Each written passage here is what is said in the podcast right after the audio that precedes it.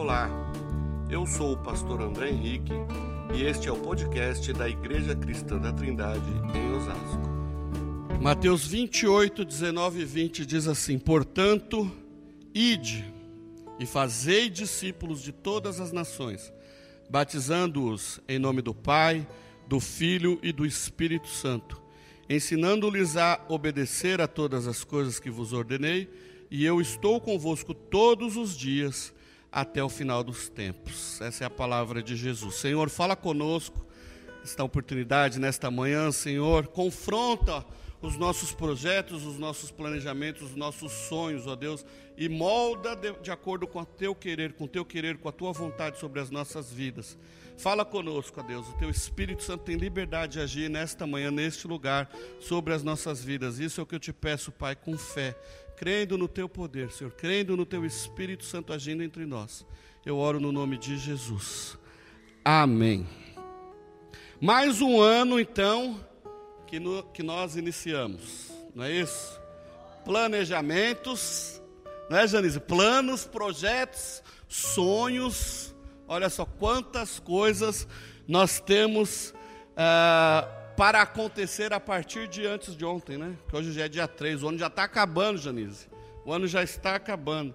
Então nós vamos pensar que nós temos muitas coisas para fazer. Algumas com certeza nós vamos começar e terminar, outras não que é sempre assim, né? É, eu mesmo, é, desde, de, mas desde cedo, todo dia 1 de janeiro a gente começa a ler a Bíblia. Não é isso, pessoal? Mas todo dia 1 de fevereiro parece que a gente já leu a Bíblia inteira, né? Porque aí acabou, né? Não é isso? Então, assim, são vários projetos. Então, que nós possamos orar, pedir a Deus para nos ajudar com os nossos projetos, né? Agora, a gente sabe que existem coisas que vão, planejamos, começa, acontece ou não acontecem. Mas existem coisas que já fazem parte do nosso dia a dia, que faz parte da nossa vida. O respirar, por exemplo, tem como a gente não respirar? Dá, dá para a gente esquecer como que se respira? Como que come? Opa, não dá para Dá, Valdir, para esquecer? De jeito nenhum. Como se vestir?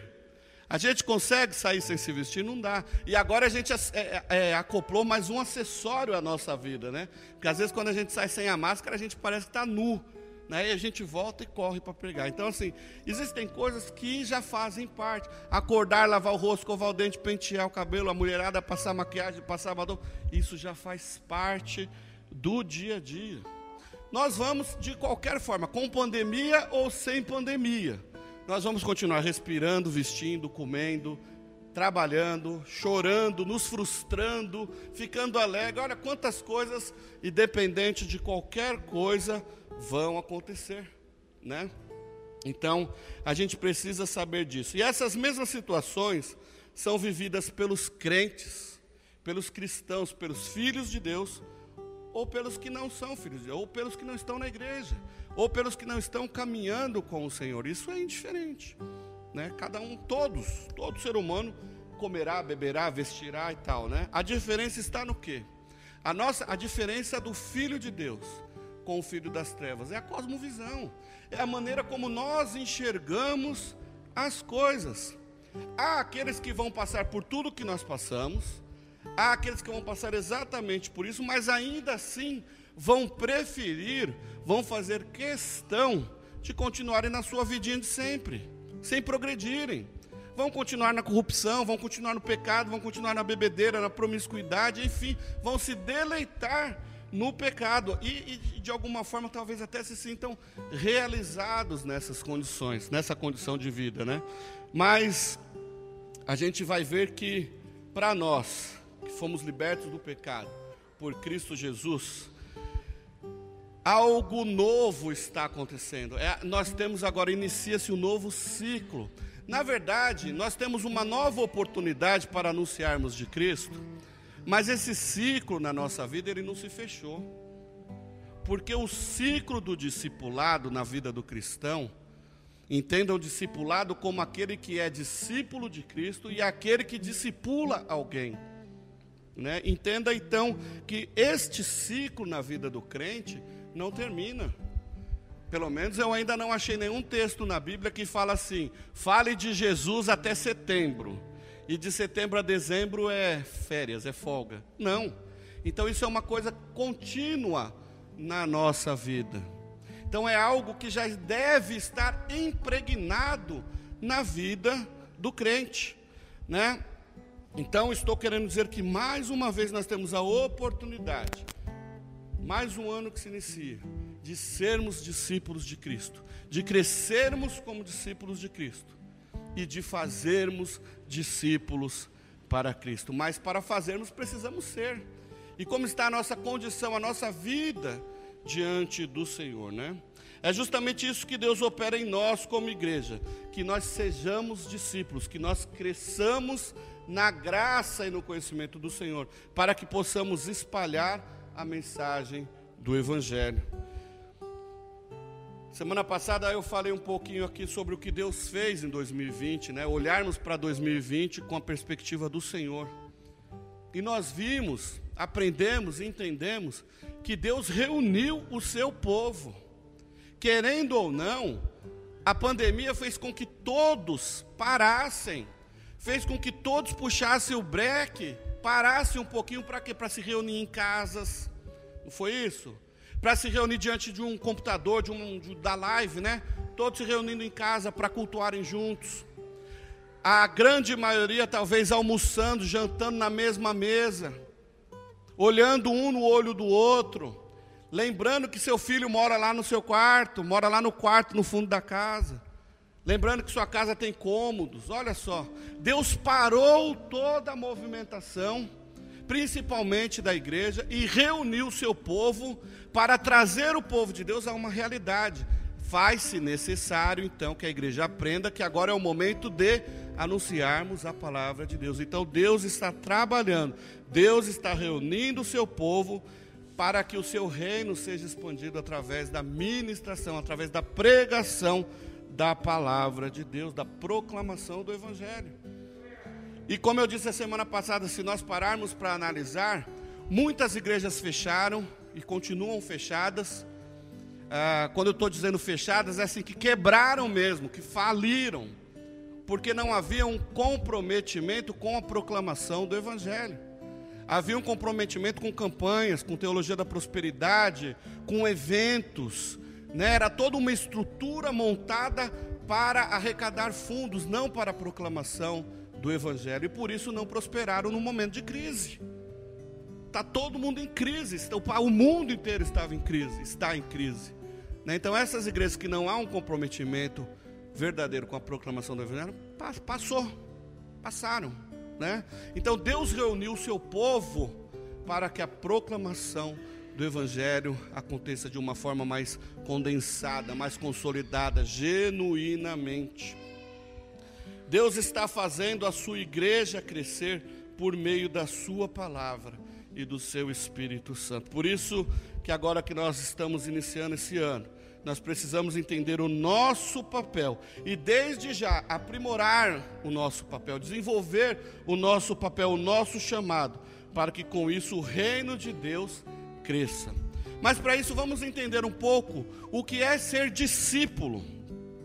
A palavra discípulo, tanto no grego, no hebraico, no latim, no austríaco, no chinês, onde você quiser, você vai ver que a palavra discípulo quer dizer o que? Aluno aprendiz, aqueles, aquele que está aprendendo com alguém. Então, assim, naturalmente a aprendizagem, aprendizagem necessariamente subentende a prática daquilo que alguém aprende. E então é o discipulado. E se nós verificarmos na nossa vida, toda a nossa história, nós somos discípulos de alguém. Em todo o tempo nós fomos discipulados. Em todo o tempo nós estamos aprendendo alguma coisa. Quando nascemos, aqueles que não choram já levam um tapão no popozão para poder chorar, não é isso? Já está aprendendo alguma coisa. Aí depois vai ter que aprender a tomar leite, leite no peito, depois papinha e assim vai. Não é isso? Estamos sempre aprendendo. Depois vamos para a escola. Na escola nós, não, temos, nós não, não, somos discipulados, lá aprender a ler, escrever, aprender um mais um e tal, não tem todas essas coisas. É assim a vida inteira. quando trazemos isso para a nossa caminhada com o Senhor, nós vamos entender que também somos assim. O nosso referencial master, o nosso professor, o nosso grande discipulador é Jesus Cristo. Nós precisamos aprender com Ele, nós aprendemos a ser como Ele.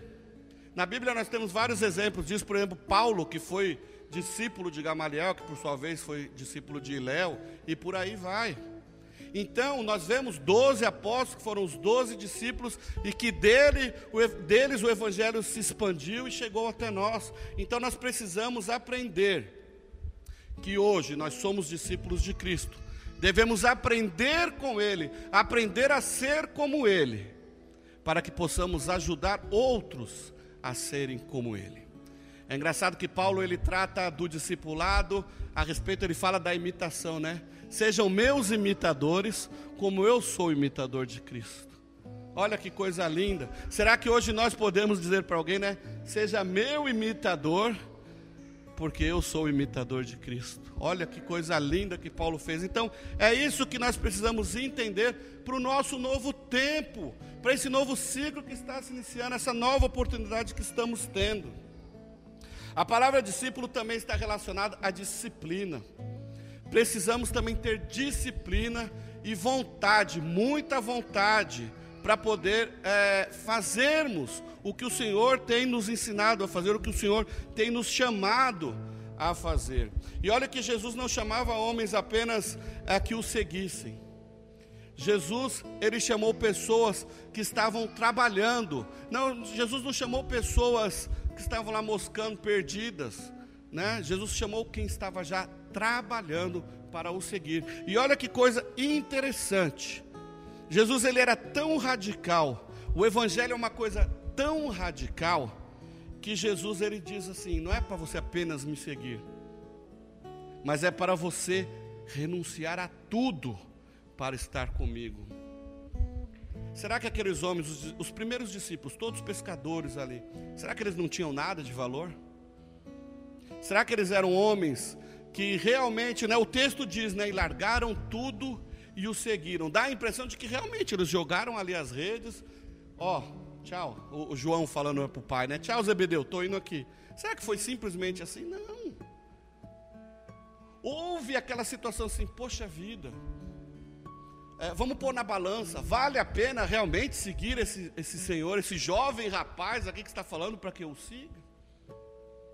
Eles puseram na balança com certeza e viram: opa, a esperança de Israel está aqui, está na minha frente. E hoje nós podemos ver que a esperança da nossa vida, a razão do nosso ser, o motivo da nossa salvação está entre nós. E será que, que nós temos renunciado tudo para estarmos com Cristo? Será que temos colocado isso na balança? Se fizermos uma retrospectiva dos anos que passaram, o que você abriu mão para o reino de Deus? E aí você vai dizer, valeu a pena ou não?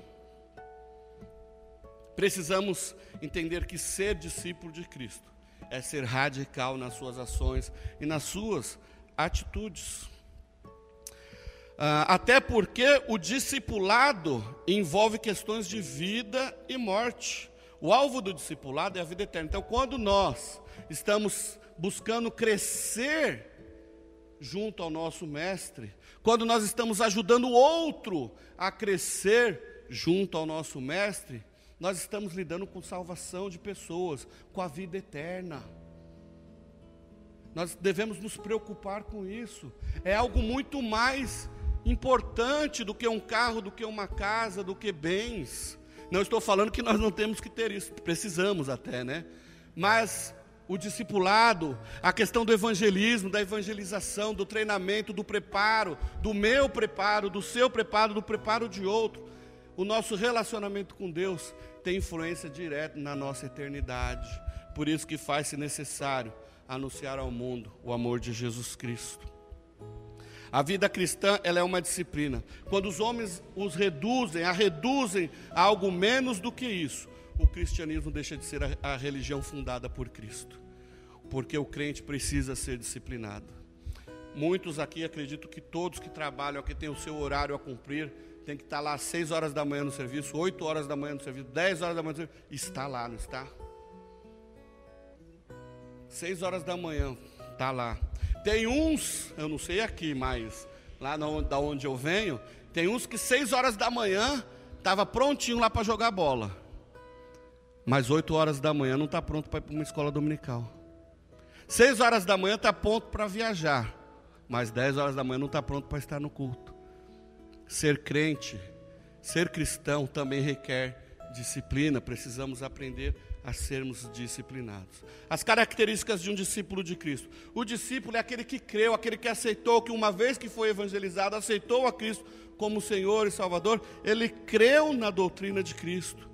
O discípulo de Cristo, ele passou pela experiência do novo nascimento. Ele renunciou às coisas deste mundo para ter uma vida com Deus. O discípulo dedica-se a uma vida de sacrifício, a fim de justificar o dom da vida eterna que recebeu. O discípulo dedica-se à disciplina. O discípulo é um eterno aprendiz de Cristo. É alguém que está interessado em avançar na doutrina e no conhecimento da palavra de Deus. E o discípulo de Cristo, ele se interessa por ajudar a aumentar o número dos discípulos em obediência à grande comissão. Qual é a grande comissão? Nós lemos aqui Mateus 28. E de fazer discípulos. E o imperativo aí, a ordem, não é o id, mas é o fazei. É fazei discípulos. Então, irmãos, nós sabemos que isso não é fácil. Não é fácil renunciar, às vezes, um, um futebol, um churrasco, uma festa, para buscarmos a Deus, para ir para uma vigília, por exemplo. Sabemos que não é fácil a vida de cristão, mas Jesus não disse, em momento algum, que seria fácil ter uma vida com Cristo. A promessa do Senhor é o quê? Arrependam-se, convertam-se, sejam batizados e serão meus filhos, estarão comigo por toda a a eternidade. Aliás, foi por isso que Jesus morreu. Jesus morreu para nos dar a salvação e vida eterna, não para nos dar um carro zero, certo? Discípulos de Cristo confessam a Cristo. Para Jesus não existem duas classes de discípulos: os que dedicam sua vida aos serviços de Cristo e aqueles que não dedicam. A chamada ao discipulado é a mesma para todos. Marcos 8, 34 e 35 diz assim: Chamando a multidão com os discípulos, disse-lhes, Jesus falando, né? Se alguém quiser vir após mim, negue-se a si mesmo, tome a sua cruz e siga-me. Pois quem quiser preservar sua vida irá perdê-la, mas quem perder a sua vida por causa de mim do Evangelho irá preservá-la. Não há maior bem na vida de um cristão do que o seu relacionamento com o próprio Cristo. Não existem dois tipos de discípulos: o grupo mais íntimo que serve a Jesus e os demais que talvez venham só para a igreja esquentar banco. Não, isso não existe. Mateus 10, 32 e 33 diz assim: Portanto, todo aquele que me confessar diante dos homens, eu também o confessarei diante do meu Pai que está no céu. Mas aquele que me negar diante dos homens, eu também o negarei diante do meu Pai que está no céu. A chamada ao Evangelho a chamada ao discipulado é uma chamada a confessarmos nossa lealdade a Jesus diante de todos os homens, diante desse mundo hostil, diante deste cenário tão corrupto e pecaminoso que nós vivemos, essa geração corrupta e pervertida, perversa. Nós somos chamados a confessar Cristo diante deste mundo, né? Servirmos a Jesus e a missão de Jesus sem se importarmos com, sem nos importarmos com o custo. O maior custo foi pago por Jesus. Ele deu a sua vida por mim e por você. E não há nada que você faça que vai chegar perto do sacrifício de Jesus. Porque o sacrifício de Jesus trouxe-nos a salvação eterna. Então precisamos aprender a ponderar o que, que é importante e o que, que não é, não para mim, mas para o reino de Deus. Precisamos ponderar isso. A grande comissão não é apenas para os onze, não foi apenas para os onze, né, para os discípulos. A grande comissão é a agenda básica para todos os discípulos, para toda a igreja, para todos nós. E eu quero que vocês gravem a seguinte frase: Ser um discípulo é ser um fazedor de discípulos. Ser um discípulo é ser um fazedor de discípulos. Nós não podemos passar a nossa vida sem gerar frutos. Nós não podemos passar a nossa vida sem ganhar alguém para Jesus. Faça uma análise na sua vida. Quantas pessoas vocês trouxeram a Cristo em 2020? Ah, mas teve a pandemia, foi difícil. Tá bom, 2019, 18, 17, 1980, 1970. O que, que temos feito para multiplicar os discípulos de Cristo aqui na terra? Aqui na igreja nós semanalmente cantamos, nós adoramos, dizimamos, mas muitas vezes na segunda-feira a gente cai na rotina novamente e esquecemos de tudo. Seguimos a nossa, a nossa rotina básica, normal, como se nada tivesse acontecido. Vem na quarta-feira, busca conhecer um pouquinho mais, ora, chega aqui diante de Deus e despeja um monte de pedido, um monte de coisa, mas não coloca sua vida, o seu coração à disposição do Senhor precisamos entender que precisamos ser discípulos e gerar discípulos. Será que quando o mundo está olhando para nós, está nos observando, ele está vendo alguém que renunciou a tudo por causa do Evangelho?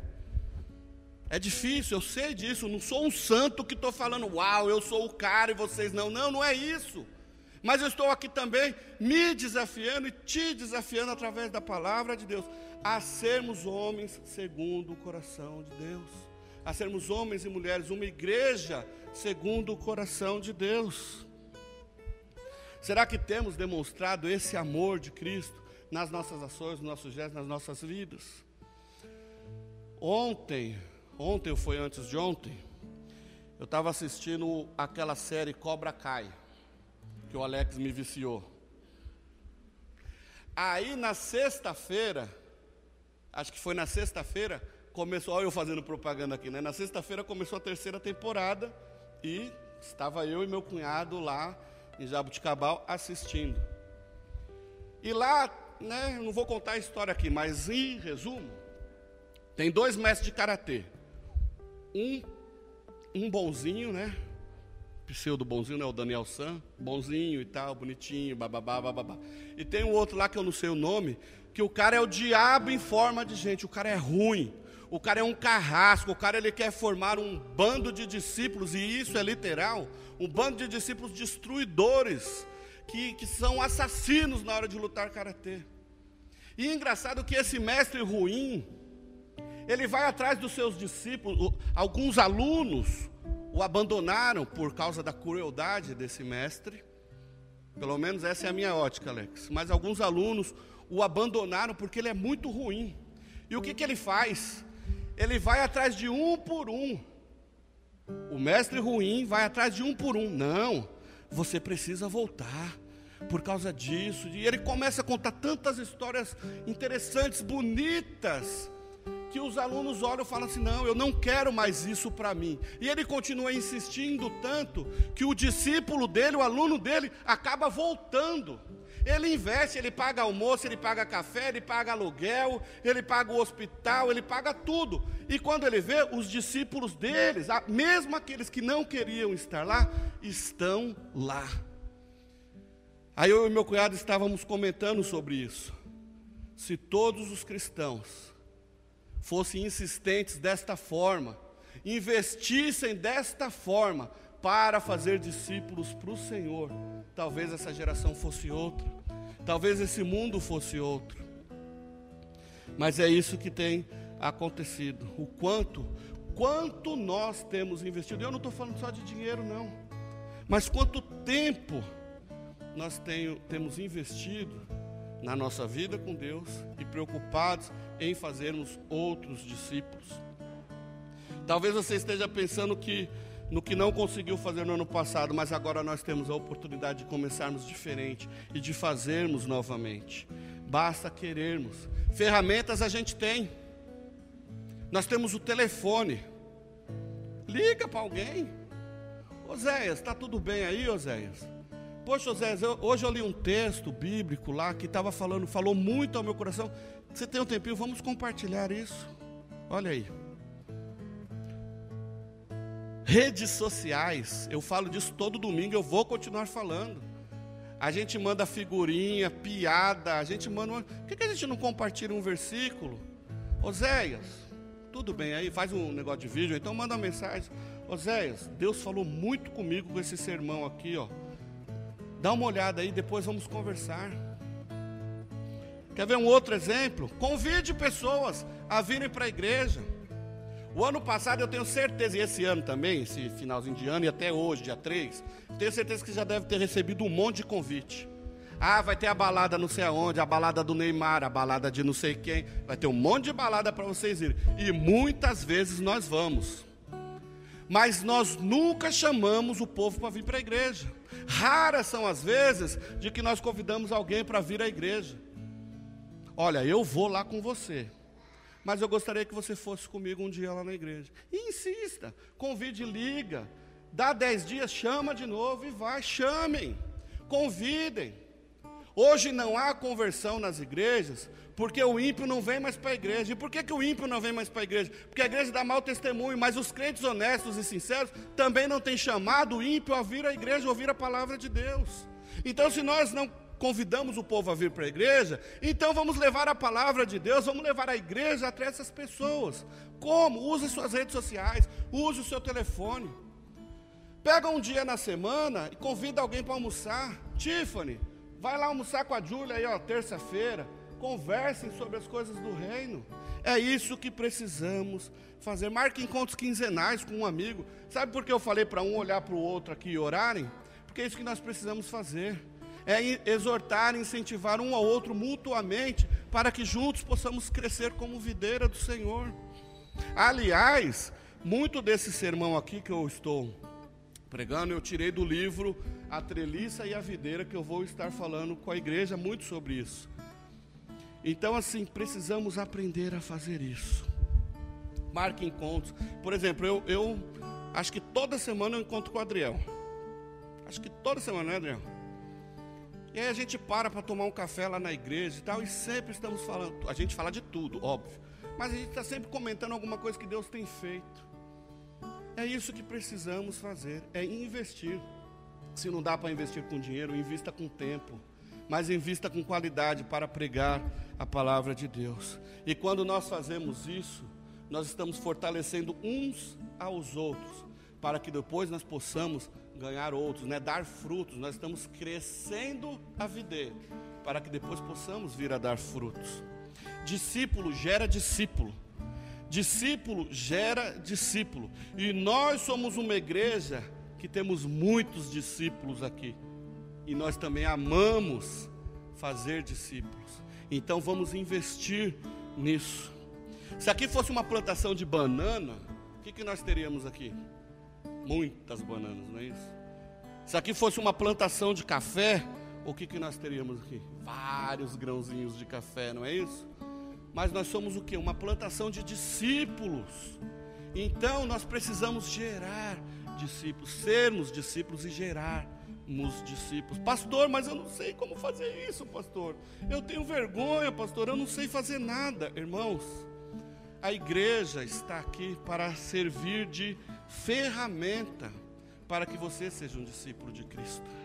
A igreja e sua liderança, nós temos aqui uma equipe que está se preparando para servir a igreja, porque a igreja, ela é ferramenta de Deus no mundo para preparar discípulos.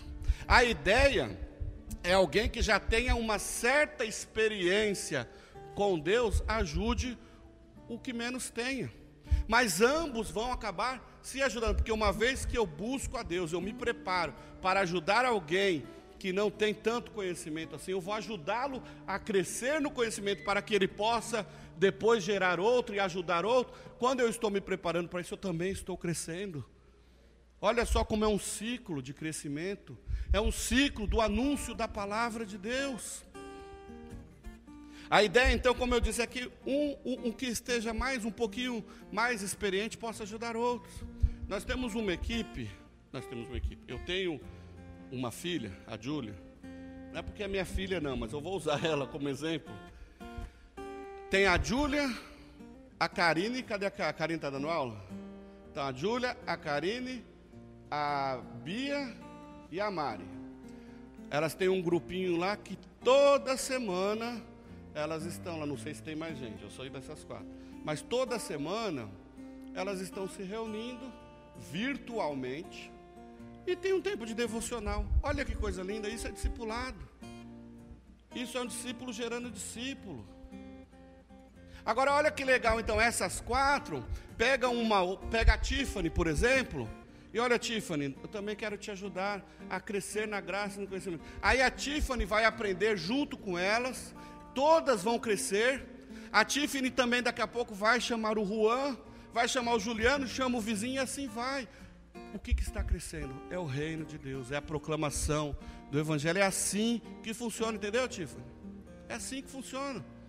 Aí a Júlia pega lá, além desses, dessas, desse discipulado, aí eu vi que ela começou a fazer um discipulado, um devocional com a minha pequena, com a Gabi. É isso. Gente, eu estou dando a Júlia como exemplo, porque é o que me veio à mente aqui. Mas eu sei que vocês aí também devem fazer isso. O, o Luiz ali, outro dia eu estava lá na sede com ele, ele encontrou um lá no farol, um jovem, Vitor, né? Lá no farol, levou para a igreja, o menino está firme lá na igreja até hoje. É assim que funciona. Este é o ciclo do discipulado de Jesus. É isso que Jesus nos ensinou e é esse o nosso chamado, esse é o nosso papel. Ah, mas eu não sei fazer e tal. A sua vida pode ser uma ferramenta para que outro tenha o conhecimento da graça de Jesus Cristo. Às vezes você não vai precisar fazer nada, às vezes a sua vida será o testemunho. Ah, mas eu continuo sem saber o que fazer. Ore, ore, conheça. Você conhece muita gente, você conhece pessoas que precisam de Cristo. Ore pela conversão dessas pessoas. Deus vai se encarregar de dar um jeito. Deus é o principal interessado na salvação das almas. O nosso papel é apenas dar aquele empurrãozinho para que a pessoa possa conhecer a Cristo. O mais importante Deus já fez. Deus encarnou o seu filho para morrer por nós. Basta agora nós anunciarmos ao mundo o Salvador Jesus Cristo. E todos podem ajudar no processo para que todos cheguem ao conhecimento do Evangelho. Isso é bíblico. Olha lá o que diz Efésios 4, de 11 a 16. E ele designou uns como apóstolos, outros como profetas, outros como evangelistas e ainda outros como pastores e mestres, tendo em vista o que? O aperfeiçoamento dos santos para a obra do ministério e para a edificação do corpo de Cristo, até que todos cheguemos à unidade da fé e do pleno conhecimento do Filho de Deus, ao estado do homem perfeito, do, ao estado de homem feito à medida da estatura da plenitude de Cristo para que não sejamos mais inconstantes como crianças, levados ao redor por todo o vento de doutrina, por mentiras de homens, pela sua astúcia na invenção do erro. Pelo contrário, seguindo a verdade em amor, cresçamos em tudo naquele que é a cabeça, Cristo. Nele o corpo inteiro, bem ajustado e ligado pelo auxílio de todas as juntas, segundo a correta atuação de cada parte, efetua o crescimento para a edificação de si mesmo no amor. É assim que as coisas funcionam. Muitas vezes a gente pensa que é o papel só do pastor, né? Pregar, ensinar, discipular, e o da igreja é ficar aí, apenas ouvindo, mantendo a estrutura funcionando, né? Limpando, arrumando tudo e tal. Não, queridos, é papel de todos. É meu papel, é seu papel. Todos nós, todo filho de Deus foi chamado para ser discípulo e fazer discípulo. Cada um apenas aqui desempenha o seu papel para que a estrutura funcione. Tem que ter alguém aqui, por hoje nós temos ceia. Então nós temos uma equipe maravilhosa de diáconos que vieram mais cedo aqui ontem e arrumaram tudo para que nós possamos ter esse tempo de comunhão, né, de celebração da ceia. Então, uns fazem isso, outros vêm mais cedo para abrir a igreja, outros para arrumar as cadeiras que a gente bagunça, outros para arrumar o som que a gente está aqui ouvindo, outros para fazer o louvor, outros para ensinar, outros para mexer no som, outros. É assim que funciona. Todos nós trabalhamos pela estrutura, para que a estrutura funcione. Mas o mais importante não é a estrutura, o mais importante são as vidas, e nós fomos chamados para deixar tudo bonitinho aqui, para ganharmos vidas para o reino dos céus. Por isso que nós precisamos estar prontos para frutificar. Hebreus 10, 24 e 25 diz assim: Pensamos, pensemos em como nos estimular uns aos outros ao amor e às boas obras. Não abandonemos a prática de nos reunir, como é costume de alguns, mas pelo contrário, animemo-nos uns aos outros, quanto mais vedes que o dia se aproxima. Jesus está voltando. Então eu quero incentivar você, eu quero animar você, eu quero preparar você, eu quero forjar você a anunciar ao mundo que Jesus está voltando. Esse é o nosso papel, esse é o papel da igreja. Precisamos anunciar ao mundo que o dia se aproxima. E ai, ai daqueles que não entregaram a sua vida a Jesus. Isso é responsabilidade nossa. Pense naquele seu parente, naquele que você tanto ama, que não quer entregar a sua vida a Jesus você não tem feito nada por isso. Às vezes você não tem nem orado por ele e diz que ama ele. Precisamos nos animar. Janice, vai lá, seja firme, persevere. Bianca, persevere. Continue orando por aquela vida. Continue falando de Jesus lá no seu emprego. E assim vai, é isso que precisamos fazer. Deus quer que todos os cristãos falem uns com os outros regularmente, exortando e encorajando uns aos outros a permanecerem firmes na fé. O propósito de nos encontrarmos na igreja é justamente para o encorajamento mútuo, né? incentivarmos uns aos outros. Permaneçam firmes na fé, o Senhor vai responder a sua oração. Ah, mas eu tenho insistido com meu vizinho lá, mas o rapaz é difícil, é complicado. Aquele cara tem pacto com o cão de tão ruim que ele é. Continue investindo na oração. Continue convidando ele para ler a Bíblia. Chama ele para um café, faz um bolo lá faça alguma coisa, mas não desista. Insista em anunciar a palavra do Senhor. E isso vai ter que você vai ter que usar sua boca para isso, né? Não dá para a gente falar. Bom, alguns falam em libras, né? Mas via de regra, você vai precisar agir para fazer alguma coisa, para falar do Senhor. Alguém pode dizer, né? Ah, mas o meu dom não é cantar, o meu dom não é pregar. Eu gosto de ficar apenas ali na porta, abrindo a porta. Amém, queridos. Amém, faça isso. Ah, eu gosto de, sei lá, de entregar folheto. Eu não quero falar nada, eu quero só entregar um folheto. Amém, faça isso. 1 Coríntios 14, 26 diz, né? Quando vos reunis, cada um de vós tem um hino. Cada um tem uma palavra de exortação, de instrução, tem uma revelação, outro ora em língua, outro tem interpretação. Tudo, use tudo o que você tem para a edificação do corpo, para o crescimento da videira. Todos nós edificamos de maneiras diferentes, mas todos nós somos edificadores do corpo. Juliano, está desanimado? Não, amigo. Vamos tomar um café amanhã. Vamos insistir, vamos orar, vai dar tudo certo. Esse negócio de café fala muito comigo, porque 90% de vocês que aqui estão sabem, né, que quando eu vou visitar, pode não ter água, mas tem que ter café. Né? Não é isso? tem que ter café, né? Agora com o Luiz tem que ter pimenta. E assim vai. Né? Eu vou lá na casa da Elisângela, lá, primeira coisa, ô bom dia, boa noite, cadê o café? É assim. Então chame, convide alguém para um café. Ah, eu não gosto de café, eu gosto de sorvete. Sorvete está caro. Tem uma loja aqui na frente que é 10 reais, um potão ali. Vai lá, compra, vai lá e compra. Tem a Conceição ali que faz uns bolos da hora compra uns dois, três bolos lá e vai. Gente, estratégias tem para que nós possamos usar, usar os dons, os talentos que o Senhor nos deu para nos edificarmos. E quando nos edificarmos, quando crescemos juntos aqui, nós vamos gerar novos frutos para o reino de Deus. Sabendo que somos todos exortados a que sejamos atuantes na obra do Senhor, sabendo que o nosso trabalho não é vão vai valer a pena. No final de tudo, vai valer a pena. Imagina você chegando lá no céu e Jesus fala assim: valeu a pena, pode entrar, seja bem-vindo. Estava te esperando, eu estava te esperando, uh, glória, é isso. Aí você entra, né? Vamos imaginar aqui um pouquinho. Eu não sei que oração, mas dá tempo de imaginar um pouco, né? Vamos imaginar aqueles portões lindos, maravilhosos lá no céu, os anjos, Jesus, todo mundo lá. E aí de repente você está andando, admirado com o céu. Uau, que coisa linda, que coisa mais maravilhosa. E aí você encontra aquele irmãozinho pinguço, monocego, que você sempre orou por ele, que você sempre falou de Jesus para ele, ele sempre resistiu. Mas chega lá no céu, você encontra com ele. Aí ele vai falar assim: Heloísa, obrigado, porque teve um dia que você falou isso, isso, isso para mim. Demorou, mas caiu a ficha. Eu entendi que a maior alegria, o maior prazer do homem, da humanidade, é Jesus Cristo como Senhor e Salvador de sua vida. E você vai ter essa surpresa no céu.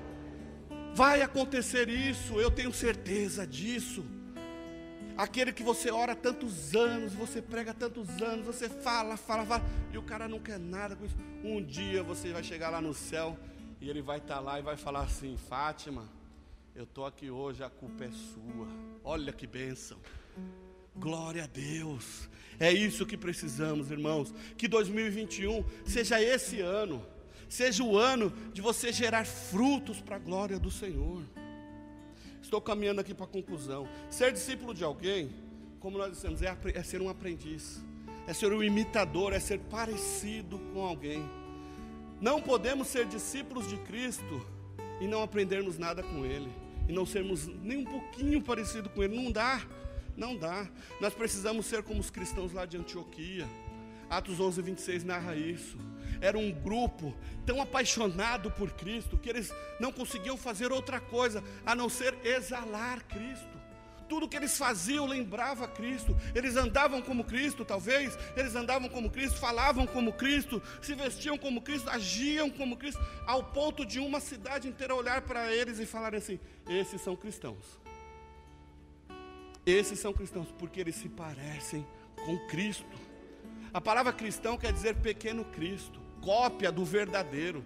É você olhar para Renata e falar: Renata, Cristo era assim.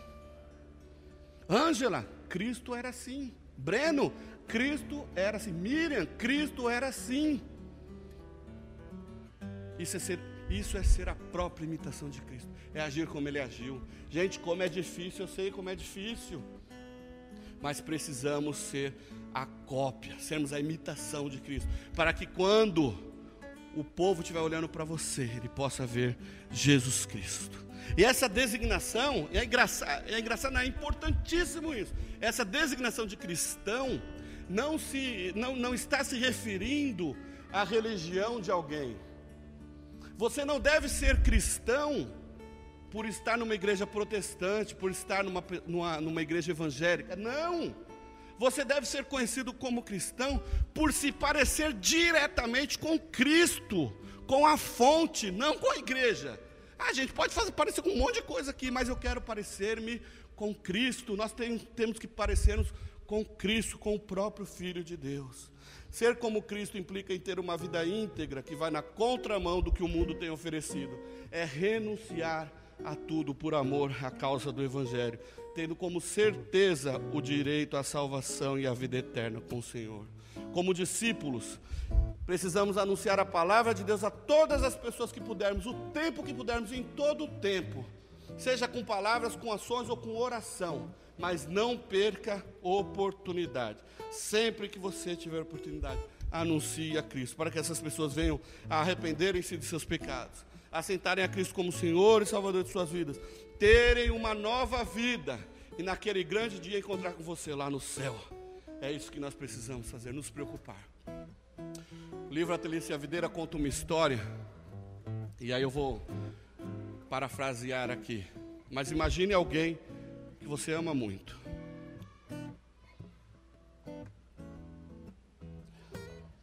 Imaginou esse alguém, né?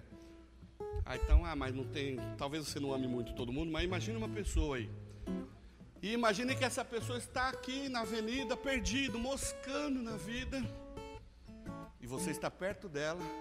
E está vindo um ônibus desgovernado na direção dela. O que, que você tende a fazer? Puxar essa pessoa para essa pessoa não morrer esmagada, não é isso? Ou eu estou errado? A sua tendência natural é essa, não é?